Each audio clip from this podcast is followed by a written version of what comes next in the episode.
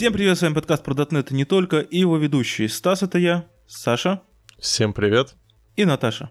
Всем привет. О чем мы сегодня поговорим? Слушай, у нас на самом деле тем довольно много, и я предлагаю пойти вот, значит, такой классической вещи. Разгрести все темы, которые мы все откладывали, откладывали, откладывали. И у нас, наверное, есть план для этого. Э, Ну, план не могут видеть зрители, потому что... Да, привет нашим зрителям. Привет нашим зрителям. Есть одна тема, которая появилась, не знаю, у нас, у нас в нашем списке на почитать, на обсуждать, наверное, уже полгода назад. Но, к счастью, она еще актуальна. Да, она актуальна. Спасибо автору. Э, Автор в Спасибо странном- авторам, которые так медленно пишут код. Да. Э, В общем, на GitHub есть классный реп под названием ASP.NET Core Developer Roadmap, в котором э, автор с, с жутко странным именем, поэтому я его не буду говорить, вдруг он меня найдет и побьет, э, сделал красивейшую картинку в духе, что стоит изучить ASP.NET Core девелоперу. Сань, не волнуйся, он не найдет тебя и не побьет, потому что первая же строка э, в readme. э, readme in Chinese. Я думал, он не местный. Ну да, так э, это же китайский язык. Э, Вот Наташа может подтвердить, что если на китайском... Не не стоит пытаться говорить что-то на китайском, что ты можешь как э, человека поблагодарить, так и его сильно оскорбить. Точно так. Плохой опыт. Так что, Саша, не переживай, он далеко. Погоди-ка, погоди-ка, ты когда была в Китае, у вас был такой experience? Ну, конечно. Пользуешься Google Translate переводчиком. Набираешь фразу на английском. Она тебе дает 80 вариантов китайского. Ты показываешь людям, они смеются. Листаешь экран, они все еще смеются. Потом багровеет. И только где-то к концу они понимают, что ты от них хочешь, и показывают тебе два штука. Ты уверен, что эти два штука не были э, отравлены после этого? Не, они показывали на пальцах. Другое дело, что из-за различий культур мы действительно не можем предсказать, что они показывали число 2. Да, не на правой, на левой руке показывали одновременно. Вот да. Да. ASP.NET Core Developer Roadmap. На самом деле, это мега бомбическая штука, потому что она позволяет... Ну, ребята описали, в принципе, большинство вещей, которые стоит поизучать, а самое главное, что, знаете, это как чек-лист. Ну, давайте начнем свер- сверху вниз. А, Первый раздел C-Sharp, Learn Basic C-Sharp, Learn Link. Ну, очевидно, это прям, это must know. А следующий пункт anti-фреймворк. И в контексте anti-фреймворка ты, ну, не будешь же ты прочитывать всю документацию anti-фреймворка э, Core на docs.microsoft.com. Я, конечно, время прочитал, но это было... Кстати, хочу сказать, что документация docs Microsoft.com Core настолько, com настолько прекрасна, что ее даже просто читать интересно. Вот Но не подожди, важно. Прежде чем мы дальше не пошли, у меня сразу вот вопрос. Это roadmap, который нужно знать девелоперу какого уровня? Хороший вопрос, наверное, китайского. Тудум, пс. Не, я думаю, что это... Если ты все освоишь, то получится девелопер с значением 1.46 качества. И с такой же вероятностью существования. Да. Не, на секундочку. А вопрос в том, а как отличается уровень девелоперов? Как правило, все-таки не в знаниях технологии. Как правило, все-таки сеньор девелопер отличается от джуниора. Точнее так, middle девелопер, допустим, отличается от джуниора. Скорее, просто некоторые квалификации, умения базовых вещей. И если пощупать вопросы на собеседованиях у тех же джавистов и у тех же э, дотнетчиков, то на разные левелы они, в принципе, совпадают. Просто больше вопросов про алгоритмы, больше вопросов про э, сложность э, как- каких-нибудь решений и так далее и тому подобное. Чем выше уровень сеньорити, тем более э, обширные, как сказать, области затрагиваются. Например, у медла можно не спрашивать вопросы по управлению командой.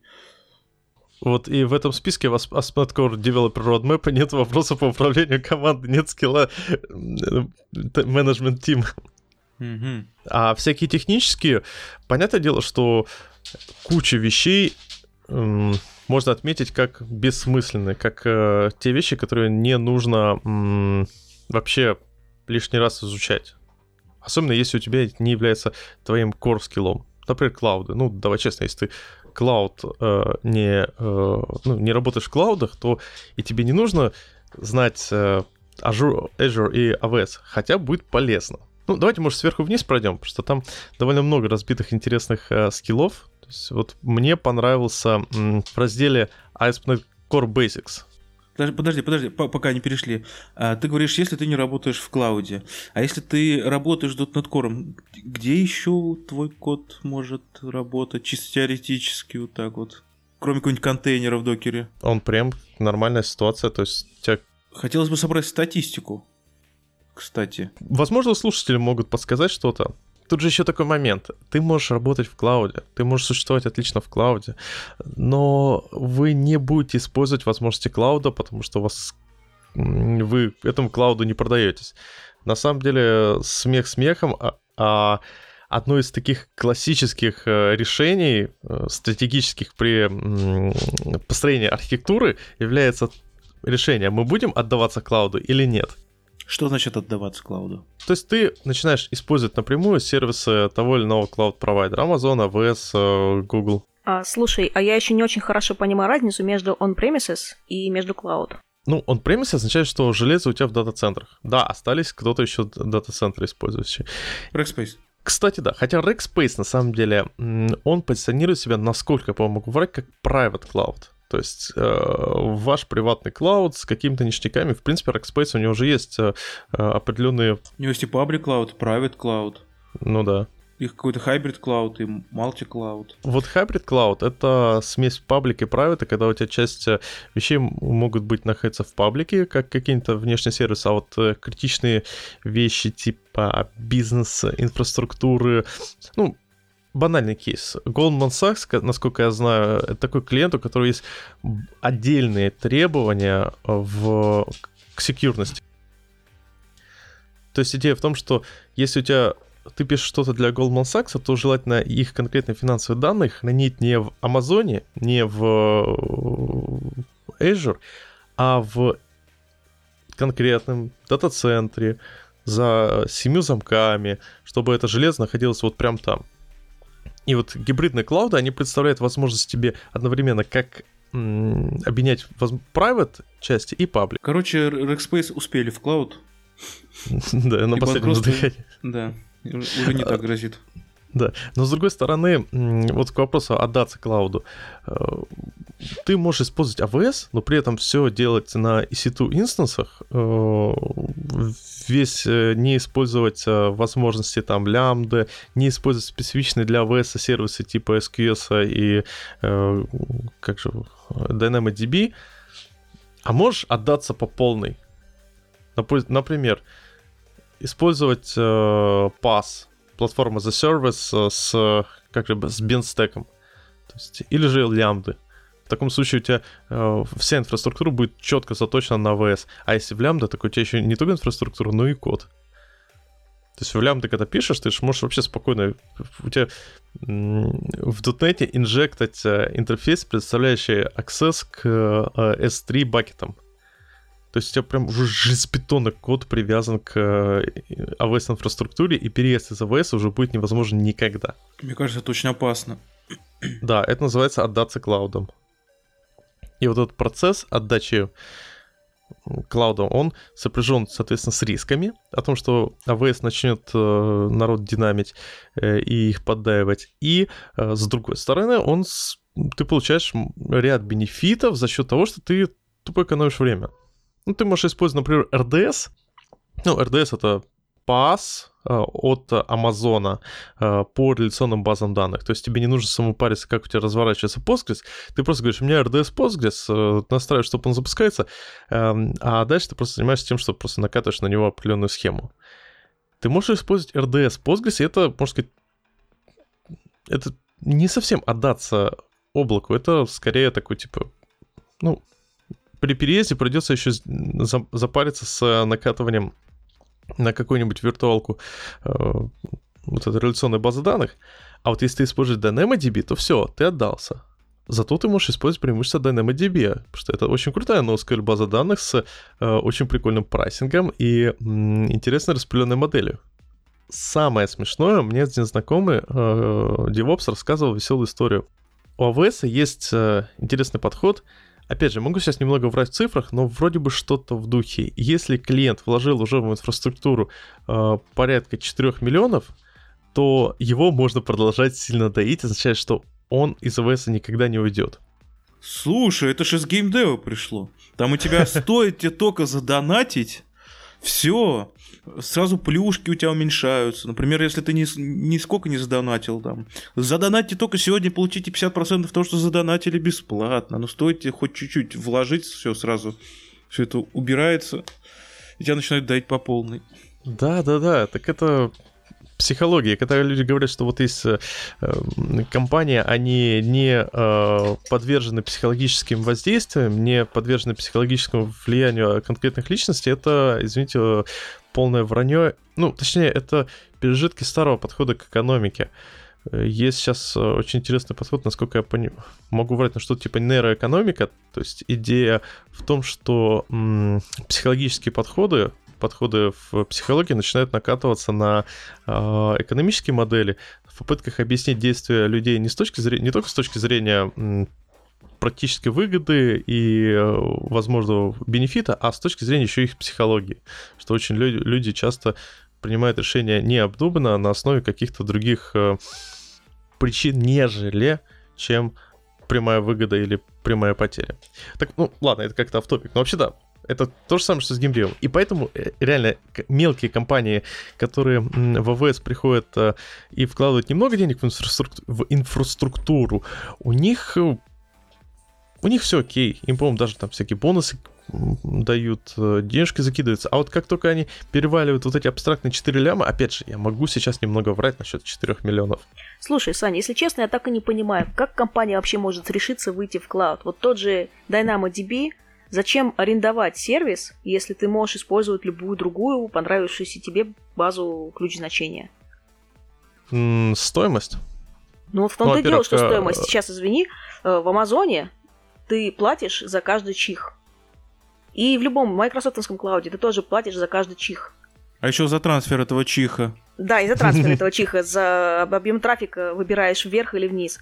И ты просто смотришь на эти центики, которые крутятся непрерывно. Я не понимаю, кем нужно быть, чтобы на них вообще спокойно смотреть? Человеком, который понимает, что ему понадобилось потратить э, условные 2 ляма долларов на инфраструктуру еще до запуска проекта, а в клауде он эти деньги потратит в течение 4 лет. То есть ты веришь, что клауд — это более экономное решение в долгосрочной перспективе? Нет, в краткосрочной. Uh, первый, ты имеешь в виду клауд или он сервисы, прям... которые предоставляют клауд-провайдеры, типа... Ну, ну, понятно, то есть... Ну, то есть, э, по классике, неужели арендовать машину и развернуть на ней все, что ты хочешь, дороже, чем арендовать сервисы? Все зависит от нагрузки. То есть, например, у тебя э, те же самые лямды, если они, их, они используются и в хвост, и в гриву, то они тебя разорят ну, serverless лямбды. Это а, а, а, то же самое, что Azure Functions. Но если у тебя э, в лямбдах запускается сервис, который ну, просто обрабатывает запросы э, двух с половиной пользователей раз в течение несколько часов, э, у тебя бюджет вообще не почувствует этого. То есть приводим пример. Вот мы разрабатываем какой-то сервис, и, например, это админка. Вот давайте самый такой экстремальный пример. Мы разрабатываем сервис админки, который ну, просто возвращает UI э, админки, и админ время от времени что-то там админит. Как часто админ этим пользуется? Ну, наверное, не очень. И, соответственно, админ, ну, раз в день что-то зайдет, покликает, а для того, чтобы обеспечить эту необходимость, э, его как бы, возможности, нужно, получается, если не использовать serverless, не использовать вот эти э, реакционные решения, то необходимо просто постоянно 24 на 7 держать поднятым сервис, который будет жрать железо и будет жрать постоянно деньги. И если посмотреть, сколько стоит э, тот же самый EC2 инстанс за сутки, э, и посмотреть, сколько стоит несколько тысяч запросов лямбда, то понимаешь, что ну, лямбда в данном случае сильно выгоднее. Более того, там даже для более критичных моментов э, процессинга данных лямбды становятся очень выгодны, потому что они автоскелятся. Это второй момент. Ты можешь предсказать? Вот давай под, вот такой представим себе ситуацию. Вот мы с вами решили запустить собственный подкаст. И мы э, разворачиваем сервис э, для раздачи подкаста на клауде. Ой, мы же это сделали. Я медленно открываю сайт Viscale. Да. И, внимание, вопрос. Сколько мы платим за Viscale э, в месяц? Что-то, по-моему, порядка 500? 400 рублей. 400 рублей. Кстати, надо будет тебе закинуть снова деньжат. А, Что, опять кончились? Блин. слушай, не знаю. Это, к- это к вопросу о том, что нет, некоторые компании не спонсируют наш подкаст, мы просто скидываемся. Ну, смотрите, у нас по статистике сейчас чуть на каждый выпуск порядка 200 прослушиваний. Соответственно, каждый выпуск скачивают 200 раз. Это 200 обращений. Ну, на скачивание файла. И 20 если посмотреть, гигабайт. ну да, если посмотреть по метрикам, то это не так уж и много. И, возможно, нам действительно выгоднее было бы не в Viscale, а в какой-нибудь э, э, пойти в тот же AWS. Но это, с другой стороны, в контексте... Нет? Нет. Ты прикидывал.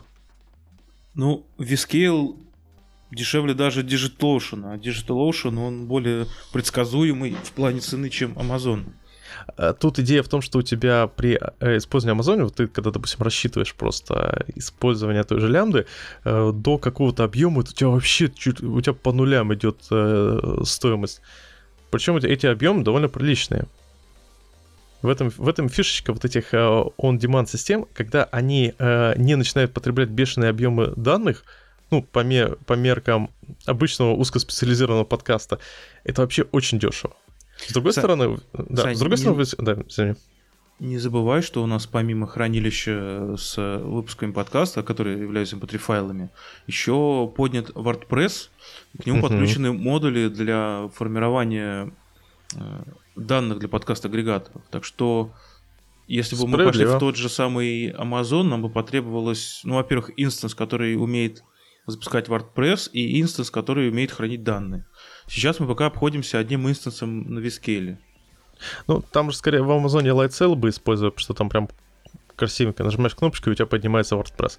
А, ну, да, про- вот это правильный момент, что действительно у нас э, плюс Vscale, он тупо локальный, И у Vscale'а трафик бесплатный. как бы так сказать. Сервера Vscale находятся в э, нескольких метров от нашего работы, насколько я помню. Это же Selectel? Угу. Ну, только у нас сервер в Москве, по-моему. Ой, Так что нет. черт. Да, в Москве. Но в любом случае, приходится, ну, мы используем вот этот Viscale, потому что у нас еще дополнительные требования по WordPress и прочее. Но когда у тебя просто какой-то сервис, который выполняет какую-то обработку, там, выполняет э, какие-то действия, эм, и ты не можешь предсказать, сколько у тебя будет пользователей, возможности клаудов — это просто бомба. Давайте приведем пример. э, Кстати, раз мы любим делать отсылки на игры, есть такая игра Diablo 3. И когда Diablo 3 выходила, у людей э, на запуске были огромные проблемы с э, тем, чтобы просто зайти в игру. Просто потому что она не выдерж... сервера не выдерживали такой объем желающих поиграть. И это логично. Ты запускаешь какой-то сервис, э, ты не знаешь, сколько людей придет, поэтому ты же не будешь покупать сразу 50 серверов для того, чтобы они все э, потом проставили остальное, остальное время. А вот второй пример — игра Guild Wars 2. Они ходятся в Амазоне. И, насколько я помню, при запуске игры вообще не было проблем с лагами, потому что они тупо на э, неделю закупили э, сильно э, больше, ну, арендовали сильно больше серверов, чем нужно, и спокойно скелились на тот объем людей, которым нужно было подключиться, а потом просто эти сервера потушили и перестали тратить на это деньги. Ну, вот нормальный подход, вполне рабочий. Да. И вот то же самое, что да, у тебя ты смотришь, у тебя постоянно капают э, центики, ты думаешь, о, у меня деньги постоянно...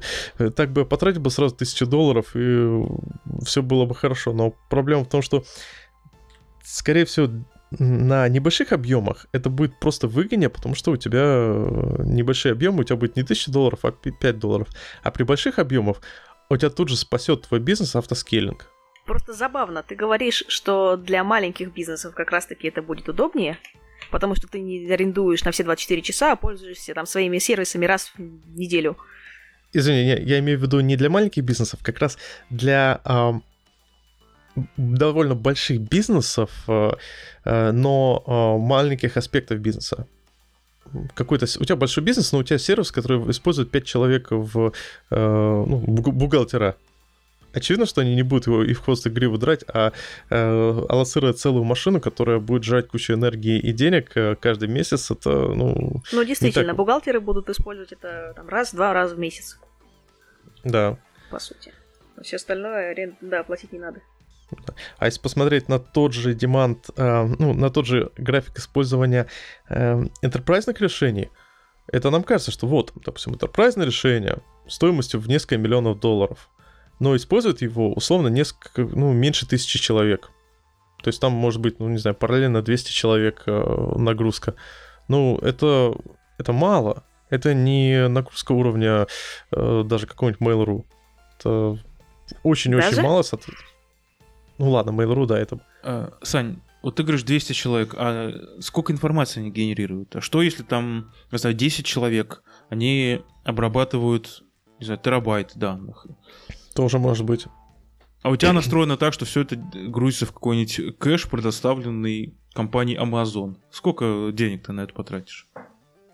Понятия не имею. Э, если бы это было так легко ответить, не было вот этих веселых историй про то, как э, люди не знаю, переходили в клауд и теряли весь кучу денег просто потому, что они немного не рассчитали инфраструктуру.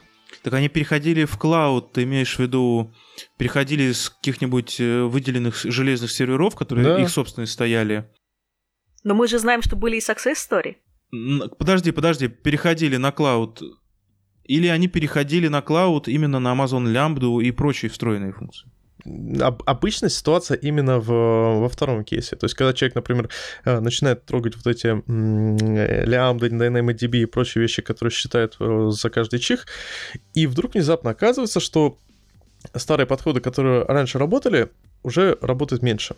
Уже работ... Э, точнее, работают хуже, потому что они начинают у тебя жрать много денег. Потому что раньше твое железо, ты его можешь исп... ты его должен использовать как можно активнее, как можно чаще, потому что, ну, нет смысла покупать дорогую машинку и ее не использовать.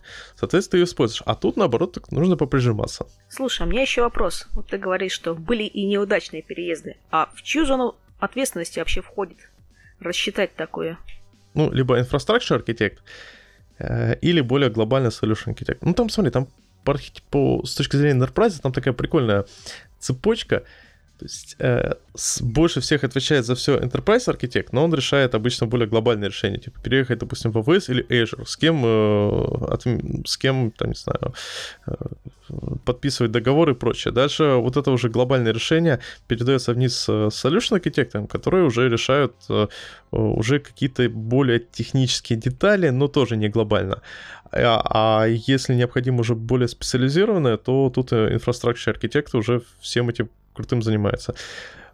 В принципе, отвечая на твой вопрос, это solution архитект, потому что инфраструктура архитект не будет приходить к девелоперам и говорить, так, пацаны, раньше вы каждую секунду опрашивали сервер, э, сервер на предмет апдейтов просто потому, что вам захотелось, э, теперь так делать не надо, потому что мы вот, это, вот этих ежесекундными запросами сожжем весь трафик, все лимиты.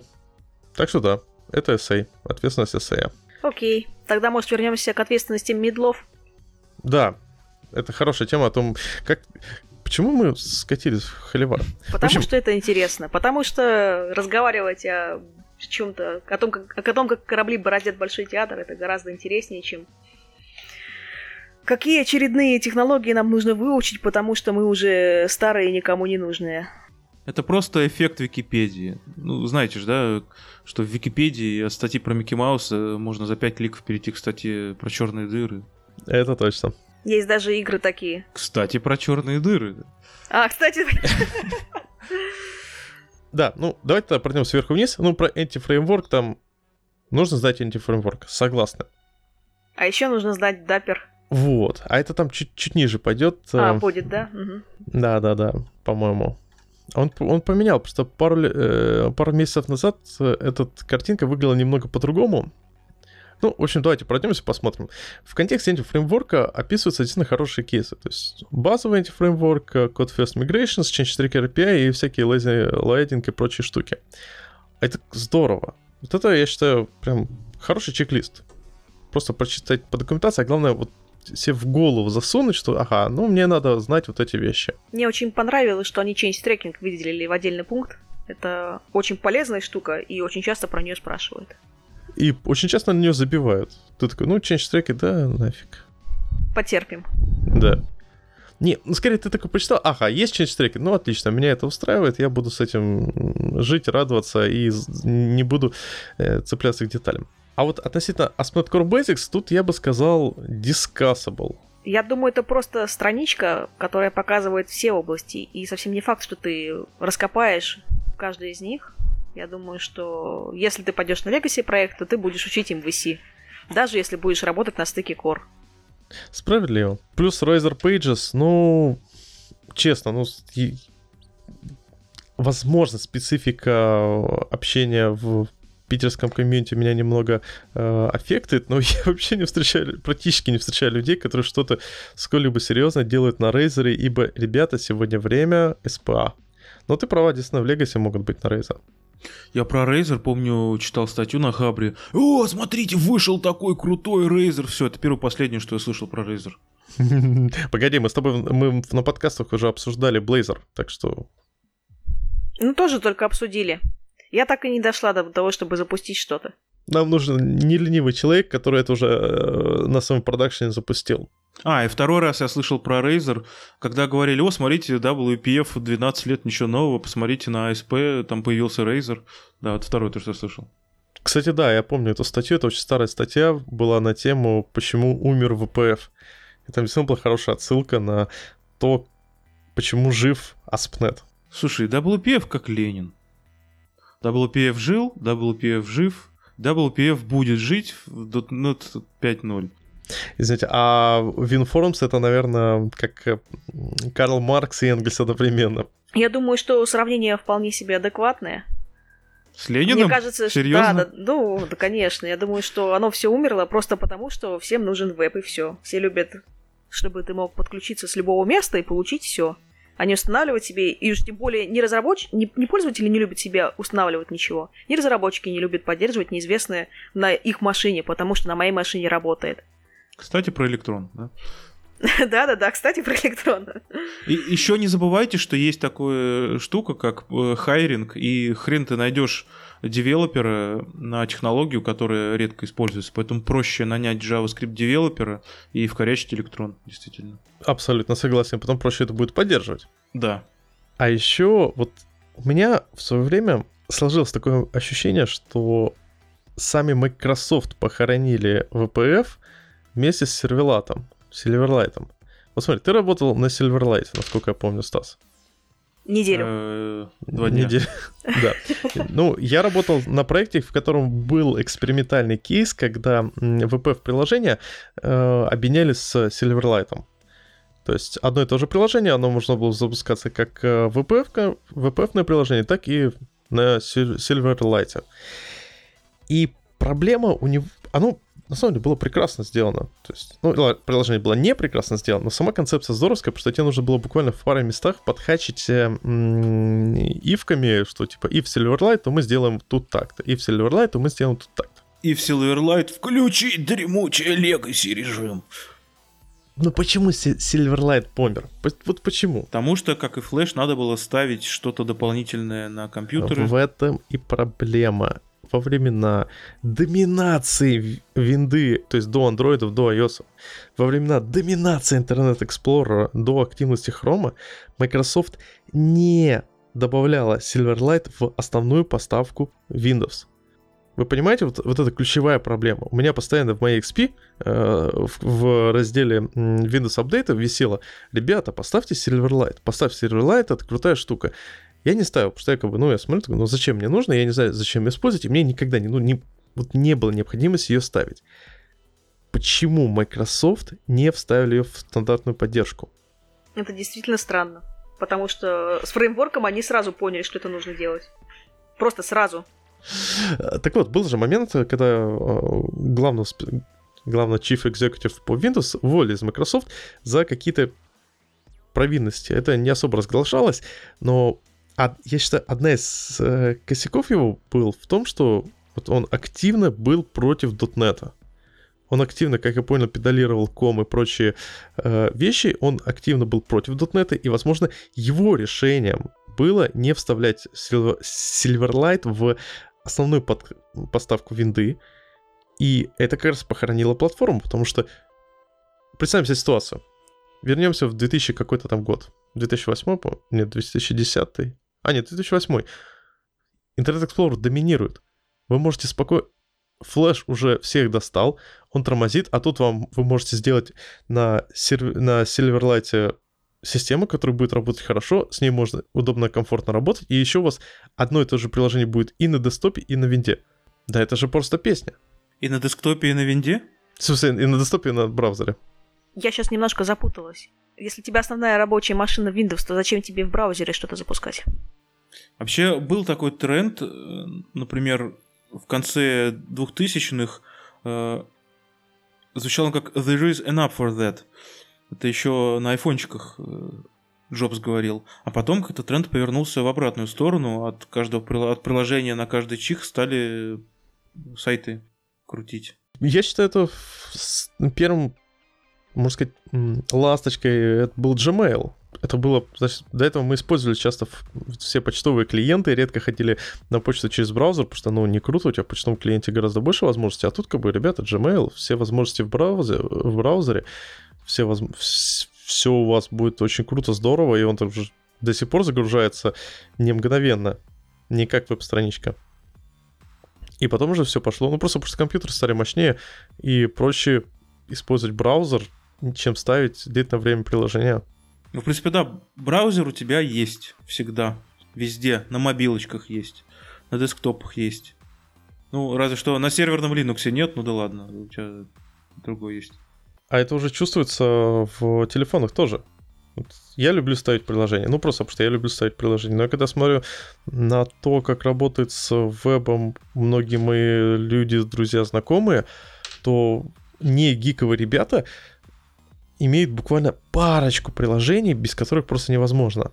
Они в ВК ходят через браузер, они в WhatsApp ходят, ну ладно, WhatsApp использует мессенджер, но э, не ставят приложение пиццерии, если сайта пиццерии достаточно. Еще дорого, наверное, разрабатывать для каждой платформы. Просто смотри, тебе нужно разработать для iOS обязательно, тебе нужно разработать для Android обязательно. У них разные фреймворки. Я не, ну, не уверен, что можно взять и сконвертировать одно приложение Нельзя, но... как есть. Потом тебе нужно обязательно сайт сделать, потому что очень много пользователей веба. Потом не будешь, ну, тебе еще нужно десктопные для винды сделать, приложение для Мака сделать, да ты, приложение для Linux, наверное. Да ты рехнешься просто все это писать. Поэтому они знаешь, как делают для мобилок? В мобилке просто открывают окошко браузера, в котором ты дальше продолжаешь, да. Apache Cordova. Отличное решение. Ты берешь и просто упаковываешь в WebView, э, причем с очень многим, но большим количеством дополнительных фишечек. То есть это не просто в WebView упакованный э, свой сайт, и он у тебя красиво работает. Ты типа скачиваешь свое приложение с э, Google Play или App Store, и у тебя оно вроде нативное, но внутри кишки чистые вебные. Вроде на это они пытались банить, но это не всегда работает. Давайте снова вернемся к этой статье, потому что хотелось бы пройтись по скиллам. Mm. Ну давай. А, там есть очень интересный раздел а, про dependency injections. Причем помеченные как обязательные все. Да. Я не очень понимаю, зачем автор а, автофак поставил в а, качестве обязательного. Ну, то есть Microsoft Extension Dependency Injection, понятно. Дело, что это ну, must-have знать. Автофак? А как... Это ж лишнее, получается, если у тебя .NET Core. Не, если ты хочешь поставить какой-то дополнительный эм, DI-контейнер, от которого ты хочешь дополнительных каких-то возможностей, почему нет? Чтобы они дополнительно жрали твои процессорные мощности и дополнительный дилей вносили или что? Да, слушай, это не дополнительно. Какая разница? Э, у тебя будет майкрософтский э, DI-контейнер или автофак? Так они же медленнее, чем майкрософтовский. Microsoft давно сделали этот контейнер, который работает быстрее остальных. Это еще в Unity было на .NET фреймворке. Слушай, насчет автофака я не помню, но насколько быстро или не быстро, но, допустим, SQL Injector, он быстрее майкрософтского. Ну, да, тут не поспоришь. Но его нет в этом списке. Опять-таки, readme in Chinese, возможно, там есть. Ну да. А, еще очень хорошая секция вот в этом Developer Roadmap это Databases, и это просто какое-то жуткое разветвление. И на самом деле автор очень здорово расписывает, ведь да, вам нужно знать реляционные базы данных, это mandatory, и э, Cloud Search и NoSQL базы данных, ну, если захочется. И вот тут как раз интересный момент, ведь э, типа обязательно для .NET разработчика знать SQL Server. SQL Server надо знать. Следующим идет Postgres.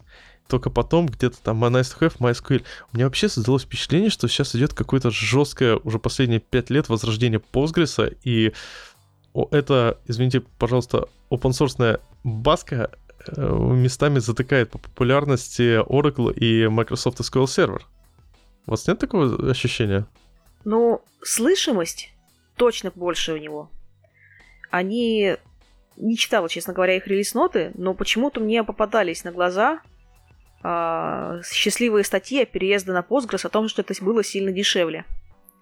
По фичам ничего не могу сказать. Да, по, по фичам, во-первых, у него scalability неплохое, а во-вторых, что вот моя прям любимая фича это JSON-B, ты можешь втыкать JSON и по ним классно сечить с учетом поиска. То есть у тебя на реляционной модели э, работают нереляционные э, практики из какой же Монги. Причем JSON-B работает после прогрева с такой же скоростью, что и Mongo. Это прям бомба. Это решает классическую проблему, когда у тебя есть э, вариативный набор атрибутов, ты можешь использовать паттерн... Ой, забыл название.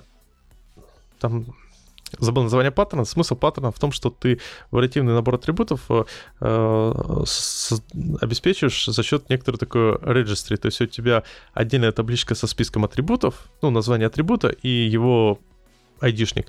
И отдельная табличка с, э, с значением этих атрибутов. То есть у тебя там будет, условно говоря, ключ, это первый ключ это запись, в котором будет этот атрибут, второй, вторая колонка это ID э, самого атрибута и дальше значение этого атрибута. И вот этот подход, этот, этот антипаттерн, он на реляционной базе данных долгое время был единственным адекватным способом сделать вариативный набор атрибутов в своей записи. А, то есть неизвестный на момент дизайна базы данных. И недостаток этого подхода в том, что у тебя таблица становится огромной, и из него вычленить какие-то довольно адекватный объем данных за э, короткий промежуток времени несколько сложновато. Вот в Postgres это решается за счет JSON-B, это прям здорово. А давно эта фича появилась? Слушай, я не помню. Честно, То есть, может, помню. они с этим выходили, как с э, киллер-фичой? Ну, Postgres так давно выходил, что вот именно, недавно вряд выходили. ли. Да, это ж такая очень старая база данных. Э, мне кажется, у него было скорее даже в какой-то момент возрождение. То есть они все забыли, а потом начали такой, опа, есть же Postgres. Да, ну ладно. Какие еще есть такие прям mandatory базы данных? Uh, Azure Cosmos DB, ну или Amazon DynamoDB, но это действительно ты в зависимости от того, где работаешь. Uh, есть очень интересная тема с um, Search Engines. То есть очень рекомендую использовать Elasticsearch, но альтернатива Elasticsearch является Solar именно с точки зрения знаний разработчика. И это очень забавно, потому что, да, Elasticsearch сильно популярнее Solar, но и тот, и другой работает на Lucene. Lucene — это джавская библиотечка для поиска. То есть, в принципе, с учетом активного развития что Elasticsearch, что Solar, и то, что, допустим, Elasticsearch э, вот шестой версии сильно отличается от Elasticsearch третьей версии, то есть, грубо говоря, ваши знания Elasticsearch э, три года назад не пригодятся вам в 2019 году, это означает, что в принципе, для .NET разработчика достаточно просто чуть-чуть поработать с каким-нибудь из search engine, чтобы более-менее понимать, как с ним работать, что это такое, и дальше не париться. Как-то так. Что вы еще думаете по поводу остальных разделов этого списка? Я смотрю, что в лог-фреймворках в мандаторе стоят серилог, что понятно, но еще и log4net. А nlog помечен как э, хорошо, good to know. Мне казалось, у них распределение популярности несколько другое. Вот да, мне казалось, что nlog самый популярный, но... Серилог его догоняет, а log4net Он в 2009 остался. Ну да. А 2007, видите, мой 2007. подскажите, что нужно знать, когда речь идет о логах. Я обычно вызываю один метод типа сконструировать и делаю дебаг, ворн и инфо по настроению. Ой, слушай, тут нужен Толя. Да. Тут, тут на эту тему нужно э, взять Толю и еще э, три часа свободного времени на обсуждение Холивара. Можно подраться за перформанс, но что-то еще? Сань, я с тобой согласен. Мгм. Три часа только на обсуждение холивара, но не на сам Холивар. Потому что вот у меня на прошлой работе были гигабайты логов. Стоит ли говорить о том, что эти логи были абсолютно бесполезны? Они были Да, нечитабельные. Тебе нужен был отдельный data scientist для разбора этих логов. У нас даже софтина была, которой мы писали паттерны, э, и она умела парсить строки по этому паттерну, и можно было отключать, например, некоторые уровни логирования. Но, как правило, там важная информация, она также э, билась неправильно, то есть где-то она шла в дебаг, где-то в инфо, и тебе все равно приходилось включать все и смотреть в итоге все. Поэтому вот это появление э, принципа структурного логирования, появление поддержки в нлоге, появление самого серилога, который умел структурное логирование сразу, оно выносит логирование совершенно на другой уровень. Плюс даже Splunk или Elasticsearch, Logstash Kibana, LK Stack, оно прям выносит логирование совершенно на другой уровень. Оно делает его полезным. Да, абсолютно согласен. Толя описывал очень классный момент, э, когда ты лог- пишешь э, логи не только в момент написания кода, но и как реакция. То есть ты, у тебя есть приложение, оно падает, требует дополнительного отладки, ты смотришь логи, ты- если ты понимаешь, что ты из логов не можешь понять, почему оно упало, значит, на- надо больше логов. Я согласен с этим. Еще хотелось бы отметить, что в инфоуровень лучше не класть повторяющиеся какие-то вещи. Потому что рано или поздно они у тебя забьют все файлы. Да. Я, честно, придерживаюсь принципа разделения инфо, дебаг э, в контексте, если приложение ничего не делает такого, что меняет систему или вносит в нее какие-то изменения, инфо layer э, может быть не более чем один раз на запрос, а лучше вообще ни разу. Если же система меняется, то info layer должен быть четко на э, одно, ну, на одно или несколько изменений. Например, транзакция завершена. Или приложение обновилось с такой-то версии на такую-то. Да, да, да. Ну да, или просто по- появилась новая запись в базе данных. У нас появилась запись такая. Опять же, если у нас много таких записей, то инфолейер будет забиваться, и тут нужно уже их э, либо как-то мержить, либо как-то компактить. То есть там вполне нормальный кейс, когда мы просто э, раз в несколько секунд пишем, сколько записей обновилось в инфолейер. Я обычно придерживаюсь принципа, э, когда ты читаешь info layer, ты должен э, быстро понять, где что произошло. Где произошло, произошло хоть что-то. Плюс, А, в debug layer? Плюс info layer не должен содержать конфиденциальную информацию. Например, в info layer нельзя написать, что э, юзер такой-то с паролем таким-то завершил транзакцию такую-то на столько-то миллионов долларов. Это максимум debug, не выше. Мне кажется, что это даже в layer не надо класть. Вообще в логах конфиденциальную информацию класть не стоит, возможно. Ну, дебаг лейер намекает на то, что у тебя лейер именно для дебага где-то на локальной машине на своей или на, разраб- на машине разработчика запускаешь, включаешь дебажные логи и начинаешь э, фигачить, повторять ошибку. например. Ну почему? А, стоп. а, вот я тут не согласен. Я считаю, что debug layer, он должен быть включен на проде. Trace level layer, возможно, нет. В воз- layer возможно, стоит включать э, Никогда примерно. Не, ну, например, у тебя есть ошибка, и ты хочешь э, э, получить дополнительную трейс-информацию э, в момент воспроизведения этой ошибки. В трейс, кстати, уровень я бы положил э, вход-выход из метода и входные параметры. Например, приходит какой-нибудь JSON на полтора мегабайта, и ты его пишешь в трейс лейере, потому что если ты будешь писать в дебаг, у тебя опять логи станут нечитаемыми. Конечно. И, вот это, и тут мы попадаем снова ошиб на проблему секре- секьюрных данных. Поэтому я и говорю, не надо, у тебя должна быть возможность залогировать данные, которые помогут тебе в отладке, но не надо этот уровень включать на продакшене. Да, еще раз, извини, пере... то есть ты предлагаешь дебаг не включать на продакшн? Да, я предлагаю на продакшне включать инфо-уровень. Но ты же дебаг можешь в разные э, источники вливать. То есть у тебя layer, info layer э, пишет в одно место, дебаг пишет в другое место. Если мы говорим просто о банальном блоке... Ну, не обязательно, но э, в таком случае ты можешь спокойно включить debug layer. Ты, ну, представь, даже просто ты пишешь не в Splunk в какой-нибудь, а не в VLK, а в файл. Mm-hmm. Info и в э, файл debug layer.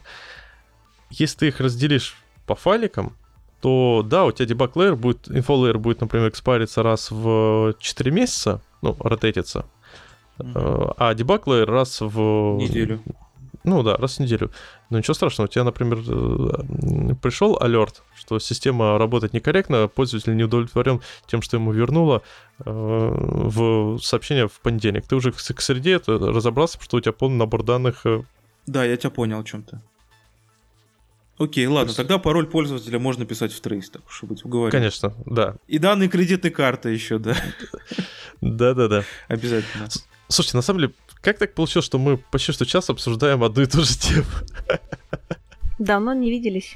Причем мы только начали, мне кажется. Мы сейчас пойдем еще в логирование, потом следующее, что еще Template Engines. Да, может, тогда другую тему. Просто, ну, я бы сказал так, это вот с моей позиции этот uh, ASP.NET Core Developer Roadmap это реально на пятерочку. Просто потому, что там описываются те библиотечки, которые uh, а некоторых даже не думал. То есть, например, Mediator. Ну, хорошая библиотечка, правда. Я просто с ней никогда не работал, но классная. Или Fluent Validation. Тоже офигенная липка. Я с ней работал до того, как узнал о ней из этой странички, но с ней так чуть-чуть вот меня, знаешь, что поражает? То, что у него Good to Know Libraries помечено как мандатори. Но с другой стороны, там такие классные библиотечки, как Poly, Noda Time. А Swashbuckle ты что пропустил? Ну, Swashbuckle, это Swagger. Ну, да. С, ну, я к тому, что свэшбакл, это же вообще прям обязательно. Да. Да. Ладно, слушайте, на самом деле тут очень много всего в этой страничке. Я предлагаю идти к следующей теме. Надо хотя бы две темы обсудить за время подкаста.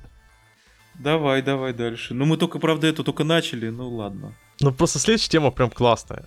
Э, на Хабре есть перевод э, э, статьи, чему я научился на своем горьком опыте за 30 лет разработки ПО я хочу сказать, что я эту статью... Знаете, это, конечно, статья смузи-смузи.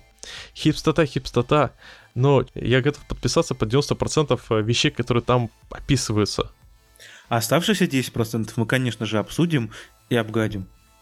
Конечно же, это же самый главный момент. Э, ну, давайте как бы вот те вещи, которые я считаю... Ну, можно просто сверху вниз пойти. Вы Давай. как, читали эту статью? Спецификации. Спецификации. Сначала спецификации, потом код. В целом... Спецификации. Спецификации. Да, извините. Ну, я просто спецификации, иметь спецификации. Да. Подожди, я ищу звук сверчков на ютубе. Ладно. Сначала спецификации, потом код. В целом, мне кажется, это оправданный подход для любого приложение, если это не какой-то домашний проект, который ты пишешь в удовольствие. Конечно, тут скорее момент, э, возможно, неправильный перевод, но э, тут правильно сказать сначала уточнить требования, а потом писать код. Угу. А спеку, вот я почему посмеялся, спеку редко мы имеем до. Это, извините, пожалуйста, э, прошлый век э, имени Waterfall, когда сначала разрабатывался бизнес-план, бизнес-схема, enterprise-схема, потом спецификация по ней делается, э, спецификацию продумывается, а потом пишут, понять, что эту спеку не тупо не заимплементить из-за технических ограничений или просто потому что э, те высокоуровневые разработчики, что писали спеку, не подумали о том, что будут писать ее тем или иным способом конкретные разработчики. Хорошо. Да, давайте дальше. Описывать этапы как комментарий, Герхин. Подожди, подожди, что так быстро проскочил-то? Описывайте этапы как комментарии. Автор говорит о том, что если вы не знаете, что писать, напишите э, прям в коде на своем родном языке комменты, а потом между ними заполняйте, ну, заполняйте уже код. Или еще лучше считайте каждый комментарий функцией, затем напишите функцию, которая именно это и делает. Я считаю, что вот второй подход, который я назвал еще или еще лучше, это единственный верный. У меня э, около 10 лет опыта работы, и за все 10 лет опыта работы все комментарии, которые я видел, они были остаревшие и неправильные. Если ты читал комментарий, ты неправильно понимал код, который давно уж поменялся 200 раз. Поэтому я, в принципе, за то, чтобы не писать комментарий, кроме э, summary к интерфейсам. Я следую принципу лично, комментарии должны отвечать на вопрос «Зачем?», а лучше, чтобы от комментария отвечали на вопрос «Какого хрена?». Может, лучше не писать такой код, который тебя задает вопрос «Какого хрена?». Не, ну зачастую надо. Иногда бывают же костыли, иногда связанные с внешними опишками, с чем-нибудь таким багами да. в библиотеках. В этом случае тебе надо поставить, чтобы кто-то не решил переписывать это дело по-хорошему. И у меня тут рядышком еще вопрос про тудушки. Как вы к ним относитесь в коде? Ой, это та вещь, которую... Э, самая прекрасная вещь, которую можешь делать с тудушками, это подключить анализатор, который будет кидать ворнинги на наличие тудушек, чтобы у тебя твой код э, не пошел в, в мастер до того, как из него будет выпилены все тудушки. Слушай, у нас сейчас на проекте есть несколько тудушек, но все они вида удалить эту строчку после того, как будет заимплементирован такая-то таска. И смотришь там, 2011 год, это, год создания комментарий. Эта таска заимплементирована уже как 8 лет. Но код не удален, тудушка не выполнена. И все работает. В контексте таких тудушек, возможно, можно использовать фичи тогл. То есть, смотрите, у вас, вы понимаете, что у вас есть баг, и чтобы пофиксить этот баг, нужно добавить там, заприметить вот такую-то фичу и удалить вот этот текущий костыль, который там подкачивает, подкостыливает. Соответственно, вы ставите просто фич тогл, который по умолчанию будет просто всегда false. И когда эта фича заимплементится, у вас включается этот фич тогл и автоматически выкидывает э, вот эту строчку из вашего приложения. То есть первое, что вы делаете, это вместо лучших пишите фич тогл. В смысле из приложения, а из кода кто выкинет? Ну, а из кода потом уже в рамках э, выпиливания старых фич тоглов. Может быть, вместо душки exception кидать? Так нет, идея в том, что у тебя... А, ты имеешь в виду, ты ставишь фичу, и вдруг она падает на продакшене, потому что кто-то забыл выпилить. Ну, в принципе, да, это makes sense. А, да, да, да, да, сделать э, код, который после компиляции лезет в ил и меняет, и вставляет туда на места, где в исходниках были тудушки, ага, вставляет exception, туда да. throw exception, да. Отлаживайтесь. Секундочку, ребята, ребята, ставить анали... подключить э, анализ... анализатор, который э, тупо кидает ворнинги на тудушки, мне кажется, это более дешевый способ. И более безобидный. Ну да. Хотя, хотя стоп, но зато так весело. Да. Окей, дальше там раздел про тесты, ну там скорее философия, плюс мы тут еще немного пообсуждали про Герхен. А надо обсуждать про Герхен? Да не. Я думаю, не. Да. Геркин? Всякие Гер... BDD лучше отдельной темы обсуждать целиком. Да, да, да.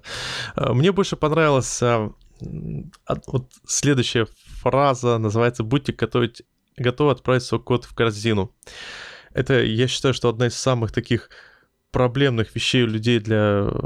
Когда они пытаются применять TTD, они вдруг понимают, что они пишут очень много кода в конце всей разработки у них, э, они понимают, что они выкидывают килограммы кода. А еще круче, они выкидывают килограммы тестов. То есть, знаешь, это то самое ощущение, когда ты код еще пишешь, думаешь, ну ладно, я написал много кода, э, ничего страшного, выкинул, я изучил что-то новое. Но когда ты выкидываешь тонны тестов, просто вот прям целыми пачками, потому что э, они были написаны в контексте TDD, а ты уже выпилил одну, несколько строчек, которые было тестировали с несколькими классами, и ты понимаешь, что что-то мне жалко, это же мое дитя, я же его писал, пальцы стирал. Стоит ли овчинка выделки? Писателям бы они это сказали. Сколько О, листов, да. не знаю, выкидывается с предыдущими формулировками, прежде чем мы видим то, что имеет смысл. Стоит ли овчинка выделки? TDD в целом. Да. Просто смотри, когда вот ты говоришь аналогии с писателями, э, писатели пишут сразу, как бы, считай, исходники. Представляешь, что если бы они на все свои исходники, те, которые они выкидывают, они еще столько же писали бы каких-нибудь э, комментариев или тестов. Во-первых, не столько же, а больше. Да, да хорошо, они выкидывали бы не тонну листов, а три тонны листов. А, во-вторых, они так пишут. Э, когда у тебя сложная задача, и ты не можешь просто так взять и принять решение, как, как тебе написать ту или иную фразу, то или иное предложение, ты описываешь, э, что у тебя должно произойти э, какими-то общими словами в спецификацию. Слушай, да постройте скелет приложения из модулей, в которых единственное, что написано, это thrown out implemented exception ты сразу себе всю структуру представишь, даже если ты не пользуешься UML-диаграммами и ничем остальным. Так вот, так в этом фишка, что когда одно дело ты строишь структуру, а то, что у тебя внутри метода будет происходить, э, ты просто так не описываешь в структурах в скелете. А в методах происходит самое то, что ни на есть, это логика. И когда ты сидишь и ты понимаешь, что у тебя есть спецификация, ряд требований, то есть у тебя есть общие богатые требования к системе, и ты, у тебя не получается сразу вот обозреть, э, в голове представить полностью, как это будет система работать, тебе нужно декомпозировать задачи на мелкие-мелкие подзадачи. И в таком случае, когда ты разбиваешь на мелкие-мелкие подзадачи, очень легко написать простейший, очень быстро написать простейший тест, который проверяет именно этот конкретный кейс и тут же написать по нему имплементацию. То есть TDD, он просто позволяет тебе упрощать работу. Возвращаясь к вопросу о писателях, часто писатели, они, э, когда пишут какой-нибудь закрученный сюжет, э, они отдельно описывают, что э, будет в конце с героями. Знаете, есть такой подход, начинается с конца. Вот, то есть они описывают сначала, что должно быть произойти в конце с героями, с точки зрения психологической, потому что писатель хочет, чтобы э, у зрителя э, возникло какое-то ощущение. То есть, например, писатель пишет, я хочу, чтобы зритель в конце заплакал, ну, этот, э, читатель в конце заплакал, и ему было безумно жалко этого песика. Угу. Он, он добавил тест. Только в случае с писателем Э, у него эта штука остается до конца книги. А в случае с тестами, э, тест first, ты эти тесты выкидываешь по 200 раз. Ты уверен, что у писателя это остается до конца книги? Сколько писателей выкидывают э, второстепенных героев? То есть, смотри, писатель э, ввел какого-то второстепенного героя. Причем как? Он не просто ввел второстепенный герой, который будет делать что-то. Нет. Второстепенного героя, который в конце э, будет вести э, себя таким-то образом, потому что мы на него закладываем такую-то логику. Это классический подход с ружьем, висящим в начале театрального представления. Помните «Игру престолов» и «Hold the Door»? Я не смотрел «Игру престолов». Есть персонаж, Ходор, в «Игре престолов», и все не понимали, почему называется Ходор. А потом, только к абстрактно шестой книге, которая еще не вышла, но это было в сериале, было объяснено, откуда у него пошло это имя, и это было вокруг таких невероятно драматических событий. И мы как бы у людей возникло сразу такое невероятное ощущение, о, вот это настолько, он так все продумал, и э, это, у тебя сразу такое невероятное ощущение, тебе жалко этого персонажа, и одновременно ты просто в восторге от того, как это все было построено. И... Ну, прописал персонажа. А сколько персонажей и событий писатели выкидывают? В, том же, в той же самой «Игре престолов» в, в, в сериале было выкинуто очень много персонажей, э, просто потому что они были, ну, плохо прописаны и скорее напрягали зрителя, чем э, добавляли каких-то... Отлично. А зачем теперь сюда прикручивать велосипед, благодаря которому тебе придется выкидывать в три раза больше? Ну, скажи мне. А это, это помогает тебе... Смотри. Помогает ли? Вот в чем вопрос. Давай не будем аналоги с писательством, потому что мы с тобой не писатели. Мы с тобой, точнее, писатели, но не такие. Слушай, скажу так. TDD тем больше помогает, чем более сложную ты задачу решаешь для того конкретного уровня. То есть, когда мне надо написать какую-нибудь вообще простейшую, простецкую э, задачку, ну, там, не знаю, вытащить что-то из базы данных и накатить туда, или накатить э, простейшую бизнес-логику на простейшую арифметику на какой-то кусок кода, там вообще TDD не нужен. Ты, ты почитал требования, ты уже знаешь, как оно будет выглядеть.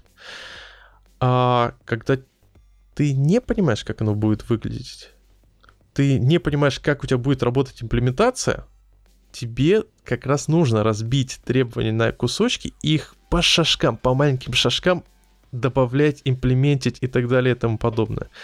То есть пример как бы вот из меня жизни, я вот сейчас в свободное от время э, ковыряю с э, Unity, и я хотел реализовать такой алгоритмик, э, Ладно, его сложно описывать. Э, идея в том, что у тебя есть некоторые блоки оружия, и их нужно подсвечивать в зависимости от действий э, пользователя. И вот я представляю, что я хочу, но реализации я вообще не представляю, какая она у меня может быть. И, соответственно, я делаю по шажкам. Я хочу, чтобы было сначала подсвечивалось только первое оружие, потом что подсвечивалось второе, потом третье сверху, потом третье снизу и так далее и тому подобное. И в конце у меня получается уже готовое хорошее решение. И половину из этого, естественно, ты выкидываешь просто потому что, потому что понимаешь, что ну, тут, тут оно сейчас не очень нужно. То есть ты топишь за TDD. Да, я топлю за TDD. А ты на работе используешь TDD?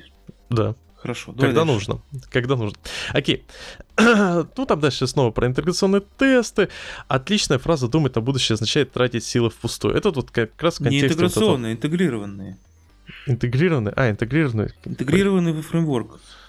Ну да, это правда. Но это современный мир. Дальше там вот как раз к вопросу о комментариях. Докумен- э, документация функции — это ее контракт. Доку- Заголовок звучит как документация от любовное послание себе в будущем. Нет, это два разных заголовка, я просто его пропустил. Вот и- про- я просто про документацию. Что, скажем так, документация — это хороший способ запутать себя в будущем. Потому что документ... код меняется, документации часто нет. Но нужна архитектурная документация, хотя и Ты, она ты устаревает. документации просто не можешь доверять. Вот тут Наташа правильно мысль говорит, что нужна архитектурная документация, просто потому что между реализацией и изначальной задумкой может произойти довольно много времени и много мыслей. И если ты хотя бы хоть как-то задокументировал изначальную архитектуру, э, а не знаю, 2,5 UML-диаграммы гораздо проще держать up-to-date, чем э, 50-страничный Solution Architecture документ. Вот прям с языка снял. Вот. Ну, поэтому и документация, ну, это классическое правило, э, документации не должно быть слишком много. Но совсем без документации немного тяжеловато, потому что, скорее всего, вы забудете, зачем вы это делали.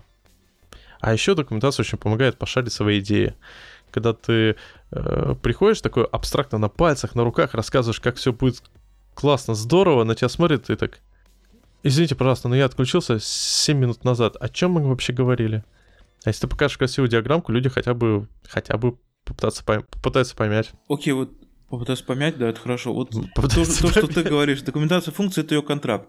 И человек говорит, что начиная программировать с написания документации, вы на самом деле даете контракт, что, мол, я утверждаю, что эта функция делает это и это.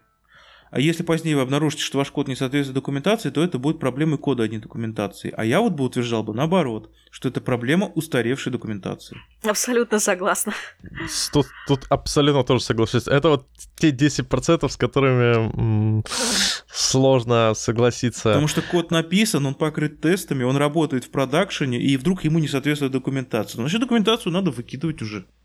Более того, даже если ваш код уже неправильно работает, скорее всего, его кто-то использует, и вам придется его оставить так. Ну да, ну, И что-то правильное привыкли. написать уже где-то рядышком, да.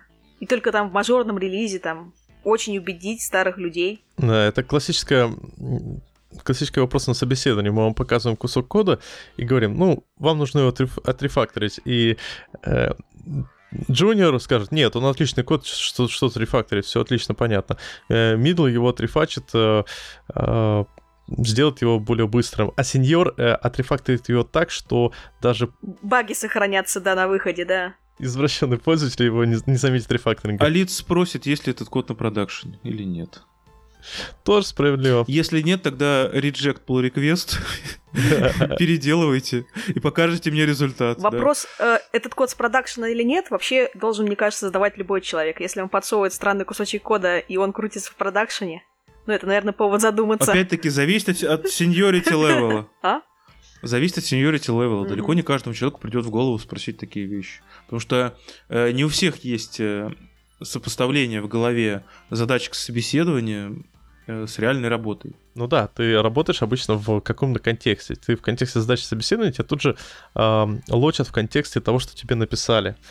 Э, Это, знаете, как вопросы на алгоритмы. То есть, да, мне кажется, к вопросу э, о кодировании на собеседовании часто относится также к вопросу на алгоритмы.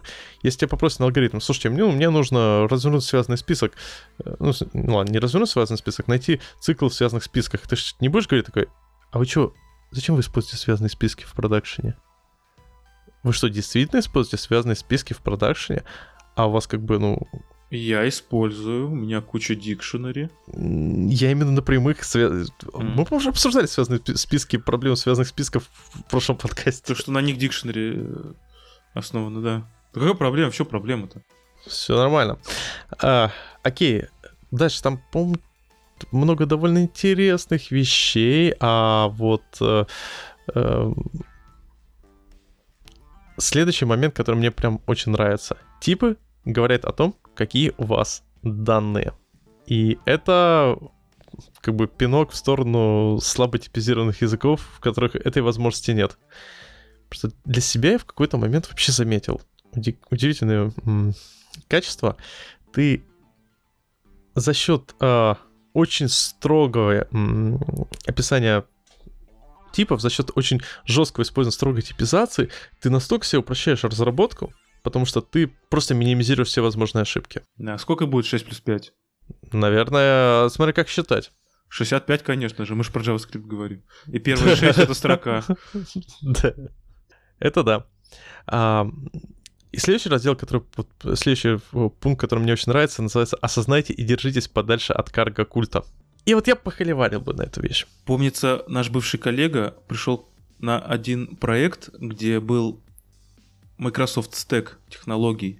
Он очень не любил Microsoft.NET Stack, вообще Microsoft терпеть не мог. Э, мне кажется, что он в принципе пришел просто, чтобы избавить людей от страданий и перевести на что-нибудь еще. Я помню, он очень давил на то, чтобы перейти с TFS на GitHub, и через неделю, когда мы перешли, ой, в смысле, когда один мой друг перешел... Да слушай, ты, ты, ты уже в прошлый раз рассказывал. Да, да, GitHub был куплен Microsoft. Больше эту тему не поднимали. GitHub резко стал плохим, видимо. Да, слушай, но с другой стороны, у карка культа есть очень большое преимущество для м, тех сфер, в которых ты еще не являешься экспертом. Да и в принципе. Давайте я сейчас попробую объяснить немного. Крупные компании не используют гид, они используют Mercurial. Давайте использовать Mercurial. А я объясню, почему. Э, с одной стороны, да, это бред. С другой стороны. React устарел, в этом году вышел уже новый фреймворк, возьму его. Вот, то есть, еще раз, одна крайность называется «я буду идти чисто по трендам, я буду идти чисто по тому, что делают большие компании, я буду полностью с головой окунаться в карго-культ». Сань, большие компании не идут по трендам, у них легаси, откуда им тренды-то взять? Ну, я Большие что... компании как раз противоположные. Погоди, Google говорит, ребята, мы используем везде NoSQL абстрактно говоря. Значит, мы такие, я тоже буду использовать NoSQL, потому что Google делает, значит, так правильно. Так это не тренд, у них легаси просто большие компании, они являются законодательным хипстаты моды. Если бы не было больших компаний, Ой. у которых... Если Ой. бы не было больших компаний, у которых э, необходимы большие объемы данных и реляционная модель с ними не справляется, не было бы NoSQL. Если бы не было больших компаний, у которых э, есть деманды на машин learning, не было бы машин learning. А то, что машин learning начинает э, вкорячивать в те места, в которых он как бы... точнее, да, по-другому. В те, то, что нейросети начинают в горячих местах тем, в, в тех случаях, когда простые математические алгоритмы сработают, вот это уже пример карго-культа. С другой стороны, есть огромное количество людей, которые э, в свое время изучили какие-то вещи и такие, я это все знаю, мне больше ничего не надо. А еще очень много людей, которые не знают, что изучать, в какую сторону плыть и копаться. И в итоге это приводит к такому великолепному, моему любимому примеру, когда человек сидит и говорит, знаете, ваш новомодный хипстерский .NET Core не нужен. Ведь есть хорошо, хорошо работающий .NET фреймворк с не менее прекрасно работающим VCF. Зачем вам этот э, gRPC? Или, знаете, в смысле фронтенд на JavaScript. Не, я не буду изучать фронтенд э, и не буду изучать JavaScript, ведь я же могу спокойно взять и на Windows Form что-то написать. Таких людей тоже много, и если человек вдруг переходит вот в эту крайность, то вместо того, чтобы прыгать полностью с головой в новые хипстерские технологии, полностью прыгать с головой в карго-культ, он просто все отрицает и э, заплесневеивает э, в рамках э, текущих его знаний. То есть он ничего нового не изучает. Он ни к чему не стремится. Сань, То есть есть человек, который... Я, да. я, я совсем согласен, кроме использования слова хипстерские в отношении крупных компаний. Ну, трендовые а хорошо, может быть, но ник- да, никак давай не трендовые. Давай, не трен- да, давай, трендовые, давай использовать да. трендовые, да. Вот. Я считаю, что полностью отходить от э, карго культа полезно только для человека, который... Э... Знает, что делает. Нет, просто нет, для человека, который в этом сильно э, уже погряз. Если человек постоянно думает, а, я буду столько трендовые вещи. Вы что? Вы, вы там, не знаю, э, на используете NPM, Yarn гораздо круче и прочие вещи. Э, ну, такому человеку, возможно, полезен совет. Осознайте, и держитесь подальше от карго-культа. Но если человек не, наоборот, сидит такой...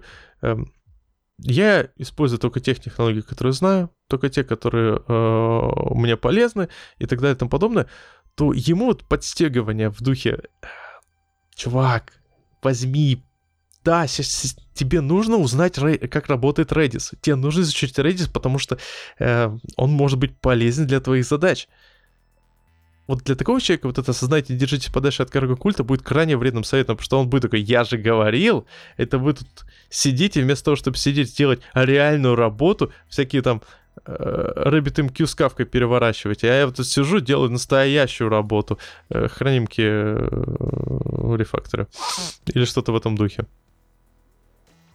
Так что вот не все советы Ужас какой-то одинаково полезны.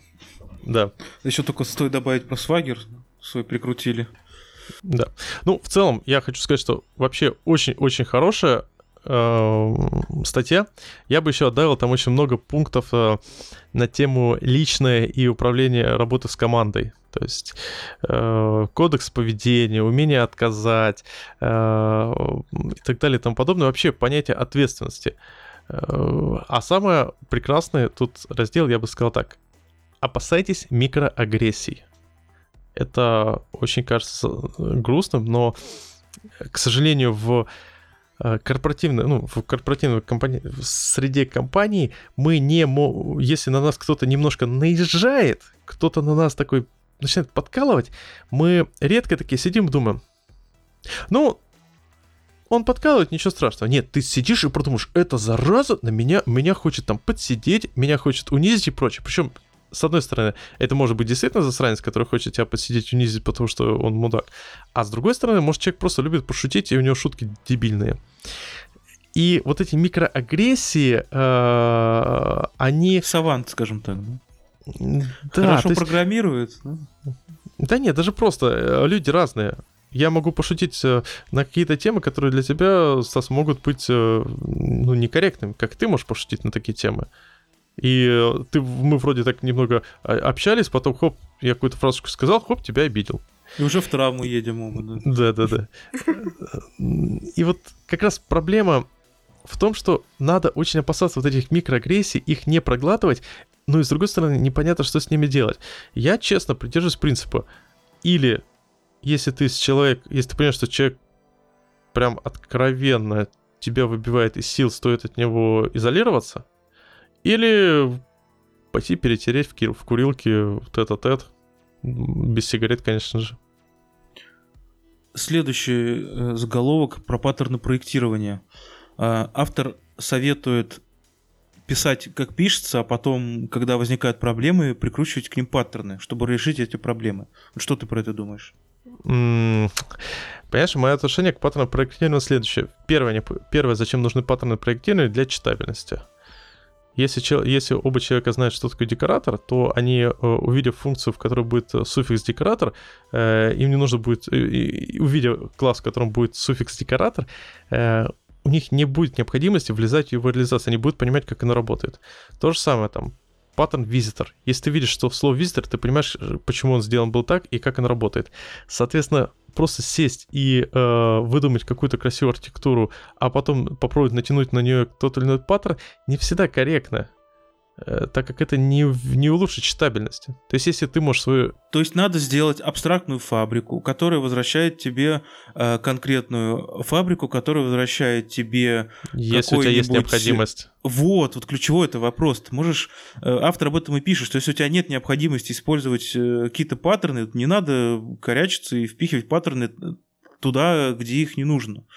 Пишите код, и если возникнет какая-то сложность, которую можно решить соответствующим паттерном, перепишите код с использованием этого паттерна. Да, я единственное хочу добавить, что паттернов-то на самом деле много. Вообще в нашем мире жизни. Есть очень много специфичных паттернов функциональных, которые э, не требуют создания абстрактной фабрики, возвращающей конкретную фабрику. Причем очень Опять часто же... паттерны превращаются в антипаттерны с развитием технологий. Например, синглтон. Синглтон мы часто используем в приложении, но не, не пишем его сами. Мы его регистрируем в контейнере как тип инстанса синглтон. синглтон. Да, да. И это самый кошель. Я обычно придерживаюсь принципа в таком случае сам класс назвать синглтоном, чтобы э, ты мог э, на ревью понять, что если ты регистрируешь что-то как синглтон, то и этот класс должен называться синглтон. И в его реализации должна понимать, что она синглтонит. То есть, э, чтобы не было такого by mistake, я убрал э, регистрацию синглтона как синглтон. Ну, вот такая ситуация. Так вот, возвращаясь к паттернам. Ну, просто вот Э, с другой стороны, часто люди берут и э, просто вместо того, чтобы использовать какие-то э, просто изучать паттерны, они говорят, паттерны это фигня. Это все сложно. Для решения какой-то сложной э, задачи, которая у вас никогда не произойдет, сло- паттерны переусложняют код, я буду делать как вот по наитию, как я считаю лучшим. Потом ты смотришь код и говоришь, слушай, почему ты не назвал это статический класс фабрика, если это и есть фабрика, а ты назвал его инстанциатор или что-то в этом духе. Или духе. зачем ты назвал этот метод uh, get item and update item and change name property item, да? Вместо того, чтобы да, сделать четыре да. разных метода. Да. То есть, эм, если человек совсем не изучает паттерны, то э, он не получает бенефита от использования паттерна в том, что как раскладывать красиво по кусочкам. Вообще, вот за все время чтения статей в IT я прочитал гигантское количество статей о вреде паттернов, но я что-то в коде не так часто встречал пример перебарщения с паттернов. Я скорее часто встречал пример не использования паттернов в тех местах, где нужно, а с придумыванием велосипедов э, для тех решений, которые уже довольно широко известны. А потому что, чтобы переборщить с паттернами, надо эти паттерны знать. Или писать на Java. А вообще, вот эта тема напоминает мне еще одну очень похожую э, тему с преждевременными оптимизациями. Вот вы, Александр, как? Оптимизируете преждевременно? Или вовремя стараетесь? Конечно, конечно. Ну, я придерживаюсь принципа, преждевременная оптимизация должна быть в разделе э, в контексте ОАТН. Ну, в смысле, о, о большого.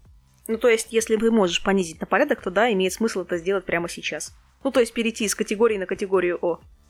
Да, то есть, если да. ты видишь, что у тебя в цикле генерируются запросы в базу, то ты вынесешь этот, этот запрос вверх цикла. Возможно. Что значит возможно? А потом придет к тебе база датабазник и по щам надает, если ты этого не сделаешь. Возможно. Ну, тебе да, тебе вряд ли. Не, ну, кроме шуток, э, есть ситуации, в которых можно... Даже запросы в базе данных в цикле допустимы. Почему нет? Я верю, что такая ситуация возможна. Скажем ну, так. Ну, некорректно. Ну просто, еще раз, каждый Понимаешь, антипаттерн... есть такая штука, как connection timeout. Да. Вот он тебе объяснит, почему недопустимо так делать. Я просто хочу сказать, что каждый антипаттерн это в, пер... это в первую очередь warning. То есть, эм, когда ты видишь какой-то а, антипаттерн, ты просто должен посмотреть и понять, не допустил ли человек ошибку э, в данном случае. И зачастую э, адекватные разработчики используют антипаттерны, но они всегда отдают себе отчет о тех эм, проблемах, которые эти паттерны, антипаттерны приводят. То есть тот же самый антипаттерн синглтон. Да, классический синглтон э, не очень правильно и кошерно использовать.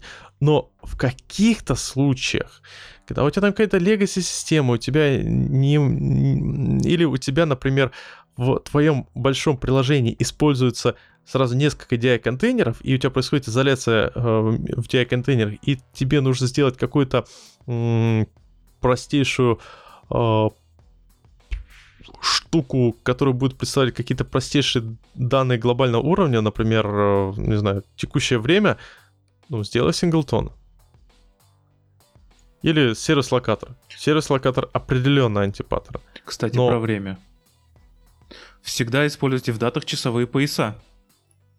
Я бы еще сказал, что всегда пишите все данные в GTC, особенно логи, особенно на клиентской машине, если у вас есть клиентское приложение. Просто потом вы не сможете иначе эти логи сопоставить. Вот, вот я... А вообще, у меня логика это больная тема получается. Да. А, а, кстати, по поводу UTC, я, у меня все время была фрустрация, почему Daytime UTC, ш- э, UTC Now возвращает тот же э, тип, что и Daytime Now. Это же, ну, ну ладно, богу, есть Daytime формат, э, э, Daytime Offset, он прям решает часть проблем с, с этим связанной, но все равно фрустрация. Ну что, остались еще какие-нибудь интересные блоки в этой статье?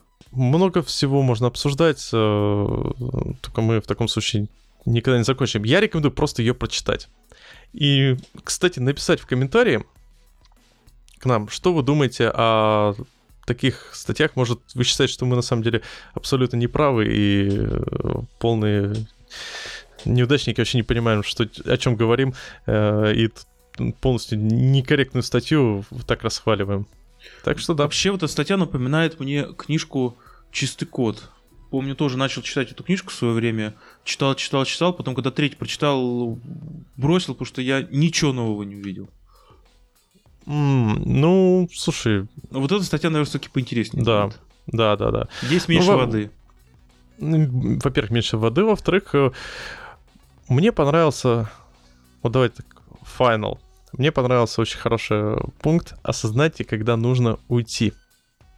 Это просто мега совет, потому что очень многие люди боятся уйти из компании, боятся уйти из э, тех или иных э, команд, когда там начинается уже производственный ад, когда там начинается полная какая-то жесть. И, во-первых, они теряют зарплате, потому что вряд ли у них будет рост зарплаты. А во-вторых, они теряют в энергии и мотивации. То есть, ну, человек по каким-то причинам, ну, классически, там, не знаю, наш, нас родители э, всегда учили, что мы должны подольше жить, э, работать на одном и том же месте. А теперь, представь, ты пришел в, коман- в команду в- и в- не успел сориентироваться на испытательном сроке, и через полгода после прихода в компанию ты понял, что э, тебя там все, не знаю, за уважение чморят, э, роста никакого не будет, и ты сидишь, разгребаешь э, э, легаси, покрытое легаси. Или пишешь подкаст, уже час сорок на часах, а вы все еще пишете. Да, я понял намек. В общем, э, просто к тому, что идея в том, что нужно понимать, что в современных тенденциях э, IT-разработчику не, не стоит бояться менять работу, не стоит бояться уходить. Скорее важнее вовремя уйти. э, И, естественно, нельзя перебарщивать с перепрыгиванием, но и сильно уходить в консерватизм не стоит. И это хорошо. Да. Ну что, на этом все на сегодня. Спасибо слушателям, кто досидел до конца, кто вообще начал сначала, кто был с нами в середине. И выпьем за тех, кто будет с нами в конце. Да. Ладно, всем спасибо, всем пока. Всем пока. Всем спасибо. Мы разобрали сегодня так много тем. Так много тем. Всем пока. Саня, На два выпуска хватит поступился как бы. раз две темы. Пока.